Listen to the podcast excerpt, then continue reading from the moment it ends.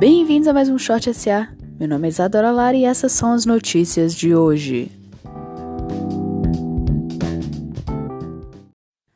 A Fundação Getúlio Vargas viu na prévia de maio um aumento da confiança industrial.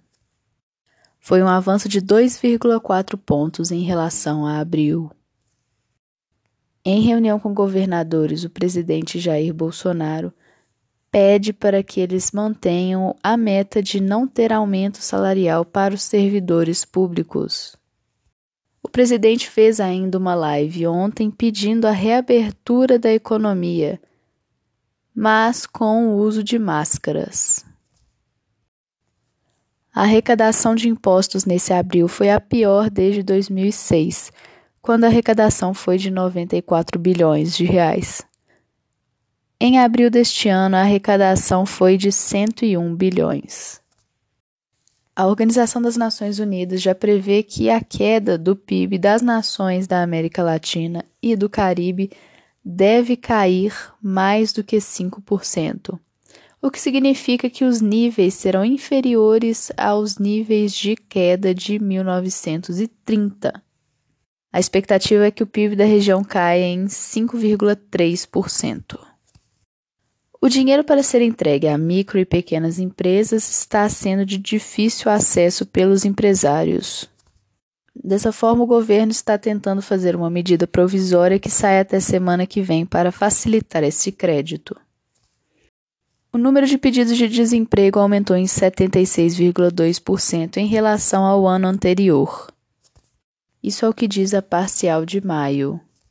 Dessa forma, o ministro da Economia, Paulo Guedes, prepara uma nova proposta para flexibilização do contrato de trabalho.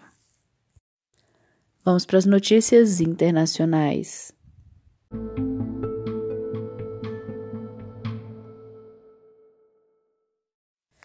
As bolsas asiáticas fecharam em queda esta sexta-feira, com a China impondo novas medidas sobre Hong Kong o que aumenta tensões sobre o relacionamento China-Estados Unidos. Além disso, no Japão, as exportações têm a maior queda desde 2009, já que a pandemia afetou a demanda por carros e produtos industriais. A Argentina prorroga o prazo para reestruturação da dívida externa até dia 2 de junho. O prazo terminava nesta sexta-feira. Hoje termina também a carência de 30 dias de uma dívida de 50 milhões de dólares do governo argentino. Os dados mostram que 40 milhões de americanos ficaram desempregados durante a pandemia do coronavírus. Contudo, a quantidade de americanos pedindo seguro-desemprego reduziu nessa última semana para a mínima desde a pandemia. O presidente Donald Trump viaja até Michigan para visitar uma fábrica da Ford.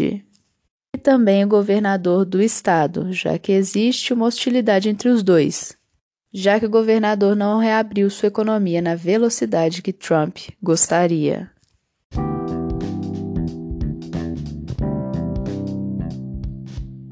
Essas foram as notícias de hoje. Tenha um bom dia e até logo!